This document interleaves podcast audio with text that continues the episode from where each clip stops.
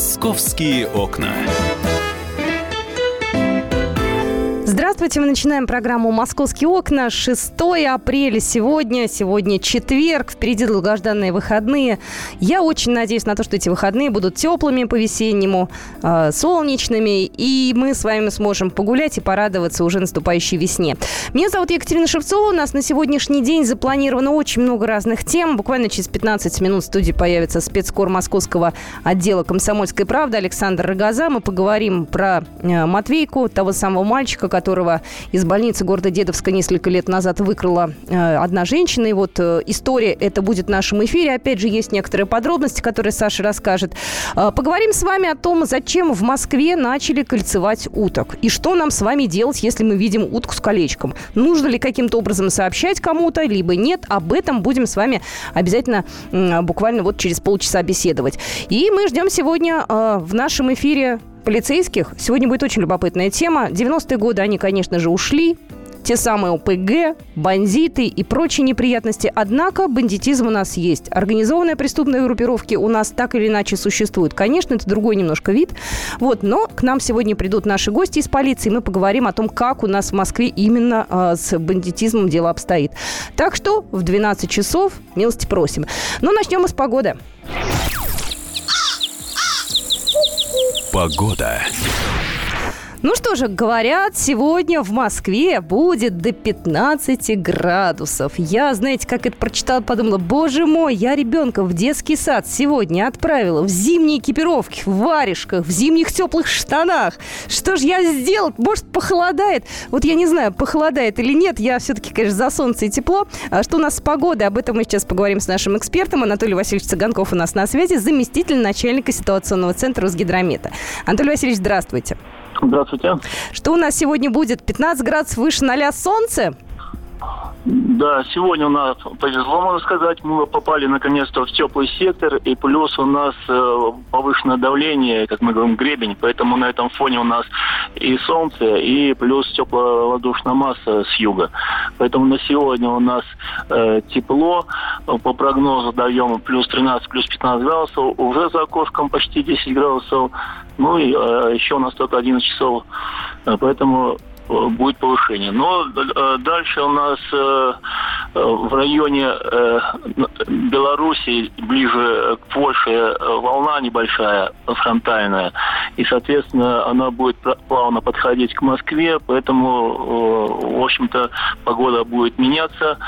Вот, тепло останется, но э, на завтра еще. То есть уже за счет того, что облачность, поэтому Э, ночная температура плюс 5-7 и на завтра, и на послезавтра. Дальше с понижением на ночь на воскресенье до минуса по области, там до минус 4 будут э, заморозки небольшие. Ну и э, пасмур, перемена облачность на завтра небольшой дождик принесет эта волнушка. И на субботу э, тоже, ну на завтра на пару раз холоднее, где-то будет э, максимум, максимум 13 градусов. Вот. А на субботу еще прохладнее, это плюс 5 5 плюс 7, но это все равно э, чуть выше нормы. А скажите, пожалуйста, нам обещают дожди с грозами, потому что я тоже где-то нашла информацию, ну, там много разных источников. Вот видела о том, что дожди теплые обещают нам и грозы. Это правда или нет? Ну, вот этот э, фронт, который в районе Беларуси, он, э, там э, контраст температур большой, на нем отдельные грозовые очаги э, могут быть, но это еще далеко, то есть если завтра он подойдет, э, могут быть э, с некоторой небольшой вероятностью. Все понятно. Ну что же, ну мы радуемся теплу, так или иначе. В Москве наступает весна уже полноценная. Я благодарю нашего эксперта Анатолия Васильевича Цыганков. У нас только что был в эфире заместитель начальника ситуационного центра Росгидромета. Но зимние вещи, похоже, уже можно убирать далеко до следующей зимы. Московские окна.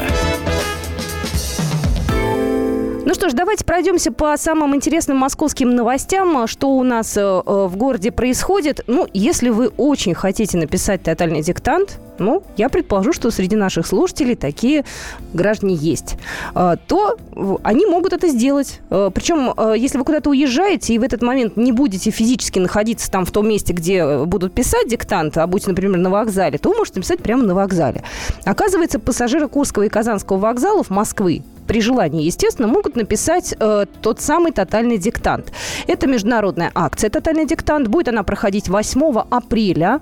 Э, диктант пройдет в вип-залах. Ну, понятное дело, что специально туда люди вряд ли поедут, но если у них есть время между, э, не знаю, поездами, может, там стыковка какая или еще что-то, то вы можете прийти и написать в 2 часа дня 8 э, апреля в залах ожидания повышенной комфортности, чтобы было удобно. Курского и Казанского вокзала все желающие впервые смогут принять участие в тотальном диктанте. Э, специально подготовят VIP-залы, э, увеличили количество посадочных мест, мультимедийное устройство снабдили видеопрезентации автора текста диктанта, участников обеспечили канцелярскими принадлежностями для письма, и по времени это примерно часа полтора. Поэтому вот с двух часов, ну, где-то до четырех, наверное, стоит закладывать. Если в это время будете на вокзале, делать вам будет нечего, и захотите себя проверить, я бы пошла. Честно скажу, я вообще люблю такие мероприятия.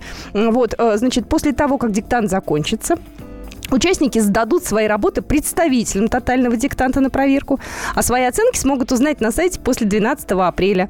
Вот э, в этом году, я напоминаю, на шести российских вокзалах можно написать тотальный диктант. Это Калининград, Южный, Сочи, Екатеринбург, Новосибирск, главный, э, Казанский, Курский вокзалы Москвы. Вот, так что, если есть желание, помните о том, что у вас для этого есть все возможности с двух до, ну, где-то, наверное, половины четвертого. Вот, вы будете заняты. VIP-зал, еще раз напомню, Казанский вокзал и Курский вокзал. Московские окна. Кстати, сегодня некоторые люди опоздали на работу. Несколько пригородных поездов на рижском направлении Московской железной дороги утром э, следуют с задержками, причем до сих пор, э, по причине травмирования человека. Э, говорят, что задержан пригородный поезд с сообщением Шаховская-Царицына на 18 минут по этой же самой причине. Э, это рижское направление. Но я надеюсь, что в ближайшее время поезда придут в норму. Просто у нас не первый раз уже за последнюю неделю происходит э, какой-то инцидент с поездами. Э, нашли, напоминаю, взрывное устройство. Это было у нас позавчера. Э, не взрывное, там нашли посторонний предмет на путях. Я сейчас напугаю всех слушателей. Нет, там был посторонний предмет, по-моему, огнетушитель. Вот, ну, в общем, все достаточно быстро, оперативно убрали. Вот, но были некоторые задержки в движении электропоездов. Э, ну что, у нас придут сегодня полицейские в студию. Работа у них, конечно, не простая. Вот я читаю некоторые новости, и мне становится просто страшно.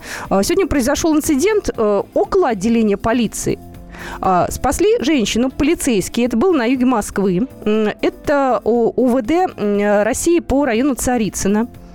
А, разъяренный муж около прямо вот отделения полиции схватил за волос, повалил на землю и приставил к шее кухонный нож. Мужчине 37 лет.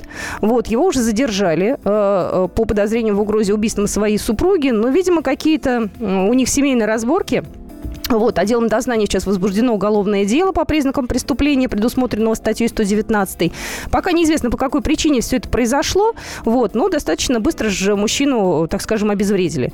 Вот. Э, естественно, женщина туда э, к отделению полиции сама прибежала, она, видимо, спасалась от него, ну вот, судя по тому, что есть на новостных лентах.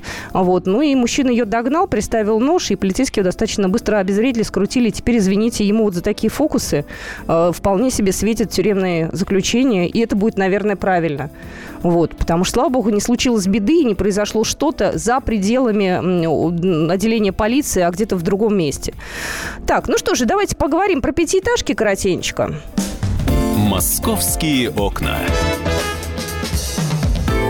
По поводу пятиэтажек. Э, вчера выступал э, заместитель мэра э, столицы по вопросам градостроительной политики и строительства Марат Хуснулин. Так вот, он сказал, что жителей сносимых пятиэтажек будут переселять в основном в монолитные дома. У нас есть группа скептически настроенных москвичей, которые считают, что их переселят в некрасивые дома, дома неудобные, дома без отделки, дома жуткие, для жизни не приспособленные. Ну, это, в общем-то, фантазии. Я могу сказать тут совершенно искренне. Дома у нас строят хорошие, красивые. И по поводу э, тех домов, которые будут как раз сейчас строиться, как сказал Марат Хуснулин, в основном будет монолит. Проекты будут разные. Зачем нам делать одноликую Москву? В тех домах, которые будут проектироваться, будет высокий уровень отделки и материалов. То есть бетонную коробку без, извините, унитаза, раковины и ванны э, переселенцы не получат. У них будет нормальная квартира, пригодная для жизни, очень даже комфортная. Ну что же, мы продолжим буквально через пару минут. Я жду появления студии моего коллеги. Александр Газа подойдет, и мы поговорим про мальчика Матвейку из Дедовска.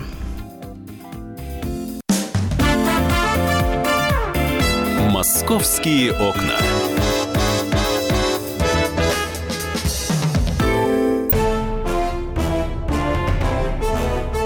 Товарищи солдаты и офицеры российской армии. Полковник Баронец разрешает обратиться. Звоните и задавайте накопившиеся вопросы. Угроза НАТО, жилье для военнослужащих и перевооружение России. Обо всем этом Виктор Баранец знает лучше других. Программу «Военный ревю» слушайте по будням с 5 вечера по московскому времени.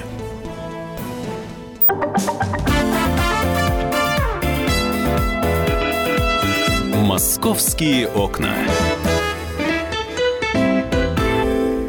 Здравствуйте, мы продолжаем нашу программу. Это «Московские окна». Я рад, что вы с нами. Меня зовут Екатерина Шевцова. И у нас в студии появился уже корреспондент московского отдела Александр Газа.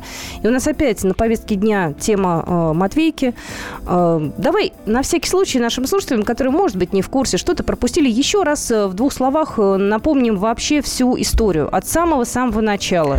Матвейка Иванов – это ребенок-отказник. Мама отказалась, по-моему, на второй день от него в роддоме э, города Дедовска. Это было в мае 2014 года. А через несколько дней Матвея перевели в детское отделение больницы. Там обычно находятся какое-то время отказники.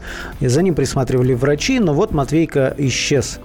А было известно, что унесла его женщина. Искали, искали, и волонтеры листовками все Подмосковье было заклеено, но не нашли. Казалось уже, что это дело все висяк такой, который навсегда останется там в архивах где-нибудь это дело. Да? Но тем не менее Матвейку нашли.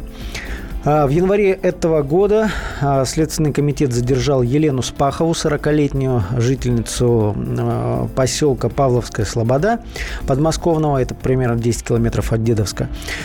И выяснилось, что все это время Матвейка, теперь его уже звали Егор, жил с папой, с мамой, которые его безумно любили – то есть получилось так, что женщина потеряла своего ребенка, мужа об этом не сказала и выкрала э, вот этого Матвейку, выдав его за своего настоящего ребенка.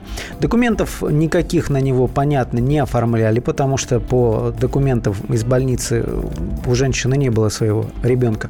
То есть все эти три года он нигде не состоял ни на каких учетах, но рос в любви, э, в согласии, в нормальном воспитании. Есть фотографии на сайте kp.ru совершенно ну, прекрасный ребенок. Все соседи отзываются о семье только в восторженных тонах. А, то есть прекрасная семья. Но тут получается у нас такая двойственная ситуация. С одной стороны, женщина а, приступила закон, и сейчас продолжается расследование, и по статье похищения несовершеннолетнего ей светит реальный срок до 12 лет. С другой стороны, а, все-таки все по-человечески склоняются к тому, что Матвею не стоит искать какую-то другую приемную семью, не стоит искать усыновителей каких-то других. А, конечно, лучше отдать вот этой семье, этому папе с мамой, а, которые воспитывали его и по-настоящему любят. Слушай, вот на тот момент э, ребенка же изъяли из семьи, когда изъяли, мы про него да. узнали. Он его сначала поместили... находился в больнице, про про провели обследование, совершенно здоров, никаких ни, ни патологий, ничего, а потом передали в дом ребенка в Коломне. А, опека подсказала отцу, вот Сергею Спахову, да, получается, там муж похитительницы, который ничего не знал угу. о, о происхождении ребенка вот таком, да, криминальном. А, сказали Сергею, что он должен пройти школу приемных родителей, подобрать какие-то там документы. Он все сделал, и вот опека его это заявление завернула. Сказали, что, что он не имеет права вообще кого бы то ни было усыновлять. А на каком основании? Какие были аргументы? А вот аргументы, о которых я слышал, там, во-первых, э, надо сказать, что никаких претензий к, э, к условиям проживания. Прекрасная у них квартира. Я там был. Чистая, ремонт. У ребенка отдельная комната. Там трешка у них в Нахабино. А, претензия, одна из претензий в том, что якобы мужч... кто будет э, следить за ребенком, когда мужчина на работе. Извини, сколько ребенку лет? А, получается, ему будет три летом. В три года в, обычно в дети идут в детский сад. Я могу сказать, что такие вот. же претензии можно предъявить и мне, имея С- там совершенно, пятилетнего совершенно ребенка. такая же точка зрения и у Сергея Спахова, потому что, ну, обычный рабочий день с 9 до 18, два дня в неделю, выходные. Помимо детского сада есть бабушка, дедушка. То есть, ну, как-то же выкручивается все со своими родными детьми. Я предположу, что здесь ему не хотели отдавать ребенка. Давай напомним, Елена сейчас находится Елена где? под, под подпиской подпиской о невыезде, она находится дома. То, То есть, ей... время от времени угу. ее вызывают на какие-то следственные действия.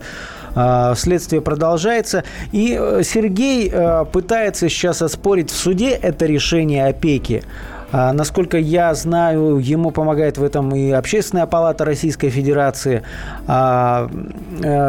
Э, первый его иск Красногорский суд отверг, сославшись, что неправильно оформлены документы. Вот на днях был подан второй иск, и мы, конечно, пристально следим, каким будет решение суда. Будут ли разбираться, или есть какая-то директива, что давайте вот эту нехорошую историю как-то замылим, Матвейку передадим в другую семью, и все, и забыли. Ты знаешь, у нас есть комментарий Ксении Мишоновой, детского омбудсмена Подмосковья. Давайте мы услышим ее э, точку зрения. Да? Она тоже объясняет э, такую позицию, ведь она так или иначе причастна к такому решению. Давайте услышим ее. Конечно, мы подбираем семью. Клей находится в общей базе. Он же не может там вечно находиться, где на ребенка. Мы за то, чтобы он ушел в семью. В приоритете у нас э, форма устройства Егора усыновления. Не приемная, не замещающая. Именно, чтобы жизнь началась э, с чистого листа. Чтобы никто не вспоминал его прошлое вот такое. Ксения Мишонова была только что в эфире у нас, детский омбудсмен Подмосковья. Я разочарована ее комментарием, я могу сказать честно. Я здесь исключительно на стороне отца. Да, я понимаю, что мать здесь э, подвергается осуждению и так далее, но могли бы папе все-таки э, пойти навстречу, тем что ребенок-то его знает и помнит, и любит Конечно. его. И это, ну, я не знаю, ребят, ну вы же не чиновники, вы же люди тоже, а? Ну, у вас у всех есть дети. Кто-нибудь защищает отца, кто-нибудь ему помогает? Ну, насколько я понимаю, есть, э, ну, держит ситуацию под контролем Мизулина, да, наш известный поборник нравственности. Она за то, чтобы она, отдали. По моей, по, по моей информации, да, она поддерживает семью. Общественная палата, в том числе известный юрист Анатолий Кучерена, их поддерживает. Но, к сожалению, вот органы опеки, и Сергей об этом говорит, на первом этапе они вели себя очень дружелюбно, а потом вот как отрезало. Почему-то они стали... Они это кто? Органы опеки. Органы то есть, опеки? да. Ну, они же не самостоятельно отношения... в своих решениях, боже мой. Ну, ты же понимаешь прекрасно, что там не сидит какая-нибудь Иванова, Петрова, Сидорова, которая... Ну, понимаешь, ну тут ведь понятно, что да, может быть, ну, на Елену надо наказать, да, там, как, как суд решит, если все-таки признают виновным. А, она свою вину признает полностью. Это, это факт. Но но ведь есть этот мальчик, черт возьми, маленький, да, который привык к этим людям. Но какого черта сейчас его передавать в какую-то другую семью? Вот этого я не могу понять по-человечески. Ты знаешь, мне э, кажется, все-таки надо здесь общественность подключить, или здесь абсолютно неважно, что скажут люди. Здесь будет принято чиновничье решение, понимаешь, и все. вот ну, мы в том числе поддерживаем эту семью, потому что ситуация, да, она на грани, да, она неоднозначна, но мне кажется, вот в интересах ребенка ну, а он должен остаться здесь, он должен остаться с этими людьми. Да, возможно, будет создан какой-то прецедент. Ну, но... Ну, следите вы за родителями пристально, ну, контролируйте, приходите вы к ним каждый день. Ну, я не знаю, сделайте Понимаешь, так, чтобы на, он всегда на был фоне под вот этого я почему-то вспоминаю, помнишь, в прошлом году была история в городе Озеры, где семья по-моему, двое у них детей было усыновленных. Это вот история, когда э, отец э, там в порыве какой-то ярости убил свою дочку, потом расчленил, и несколько месяцев вся семья, помню, вся, помню бабушка, эту историю, да, а, там все эти дети, да. они скрывали то, что вот эта приемная девочка, ее нет в живых. Я помню. То есть и там в процессе вот проверки выяснилось, что вообще без, без проверок, без, без проверок условий там жилья, финансовой состоятельности детей отдавали этим людям. То есть мы видим, что опека может отдавать э, там, ну не то что откровенным маргиналам, но, по крайней мере, с кучей нарушений. А тут мы видим, что вполне нормальную семью, и я, я готов подтвердить, что у них прекрасная квартира, они не маргиналы. Сразу видно, что это А где отец работает, извини, перебью тебя? Ну, насколько я понимаю, он работает э, в... Там что-то связано с, э, с продуктами, с доставкой продуктов. Сколько ему у, лет? у него газель своя.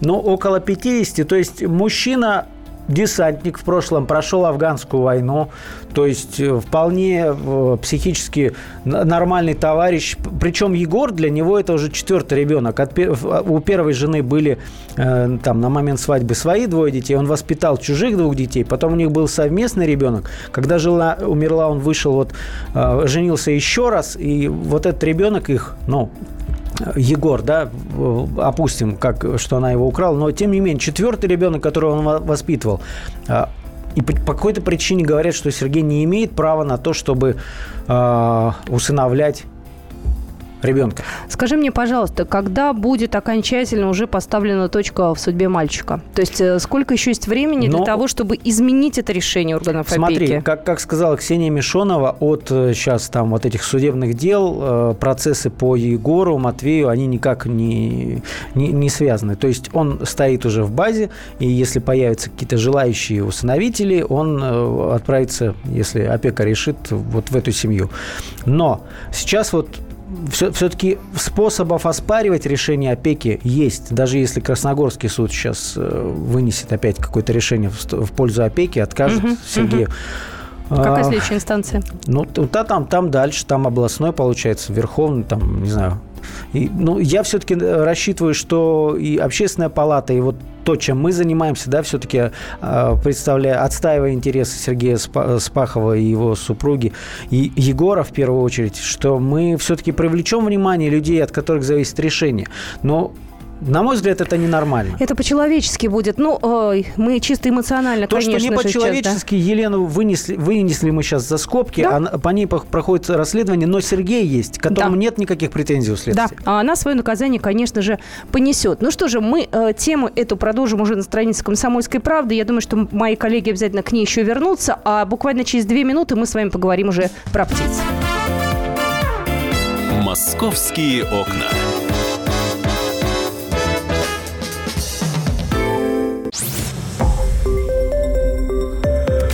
Радио «Комсомольская правда». Более сотни городов вещания и многомиллионная аудитория. Керчь 103 и 6 FM. Эм. Севастополь 107 и 7 FM. Эм. Симферополь 107 и 8 FM. Эм. Москва 97 и 2 FM. Слушаем всей страной.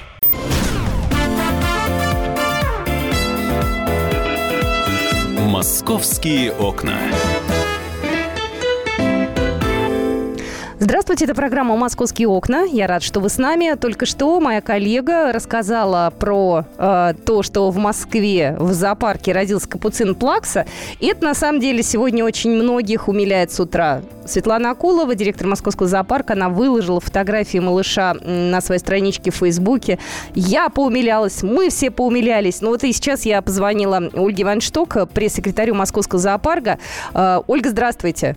Здравствуйте. Ну, это, знаете, мимими плаш абсолютно полнейший, капуцин плакса. Э, что это за мартышка такая? Или это не мартышка, это как-то, может, по-другому называется? Как он родился? Кто у него родители? Сколько он весит? Как он выглядит?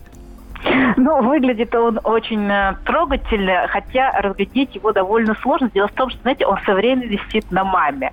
Ну, в общем, э, это прекрасное животное, которое в первое время оно к маме просто, ну, вот, знаете, прилипает, что называется, чтобы э, всегда, всегда с мамочкой. И от, от мамы он отойдет, ну, наверное, где-то немножко начнет отходить за недели через 3-4, начнет что-то э, пробовать, вообще какой-то взрослый. Вообще это э, не просто обезьяны, это э, редкий вид, который входит э, в список ФИТЕС э, и Международную Красную книгу. Ну, а, знаете, свое имя он получил э, такое, потому что э, его звук напоминает немножко плач ребенка. Вообще очень э, милое, забавное существо и, конечно, вызывает массу у нас всех эмоций. Э, его имени пока мы не, у нас нет, потому что мы даже не знаем, какой у него пол. Дело том, что а. настолько, знаете, с мамой настолько близок, э, что э, от, оторвать мы, конечно, от мамы не можем, поэтому мы еще не знаем, какой он мальчик у нас или девочка, поэтому это пока у нас детеныш. А вот родители, конечно, есть имена, а у нас есть э, мама Нори, и папа матрос. В общем, все родители э, поименные, они у нас э, и у нас, кстати, между прочим, еще одна самочка тоже беременна. Может быть, у нас будет еще один такой же симпатичный детеныш. И вообще, э, этот сезон у нас отмечен невероятным бэйби-бумом. То есть у нас только рождаются детеныши, что мы только успеваем анонсировать. А, вот а, капуцина, лемур, пингвины, пеликаны, а, альпака. Ну, в общем, а, знаете, такой удачная весна у нас.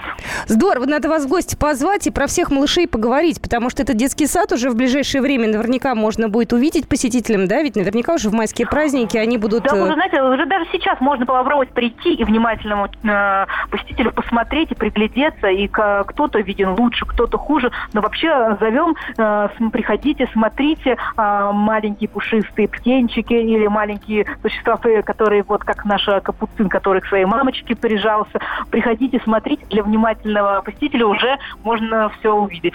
Спасибо большое. Ольга Вайншток у нас была только что в эфире, пресс-секретарь Московского зоопарка.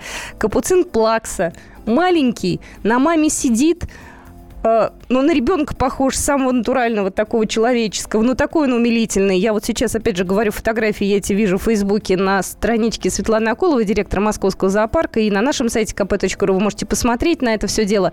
Это вызывает исключительно положительные эмоции. Э, У нас такой вот э, этот отрезок эфира, ну, такой, знаете, биологический, наверное, знаете, клуб любителей животных. Э, Поступила информация о том, что в Москве начали кольцевать уток. Это, на самом деле, очень интересно, потому что многие мои соседи делятся этой информацией. У нас есть небольшой пруд, куда прилетают окори. И вообще у нас птиц много в районе. Вот я сегодня э, специально для этого позвонила нашему эксперту. У нас на связи Павел Квартальный, научный сотрудник биофака МГУ, кандидат биологических наук. Павел, здравствуйте. Добрый день, Екатерина. Добрый день. Добрый день. Я бы хотела спросить, кто из птиц сейчас уже железно здесь, в Москве, кто уже точно прилетел, на кого уже можно посмотреть? Ну, э, сейчас, как э, вы видите, наконец установилась теплая погода и пошел массовый прилет птиц.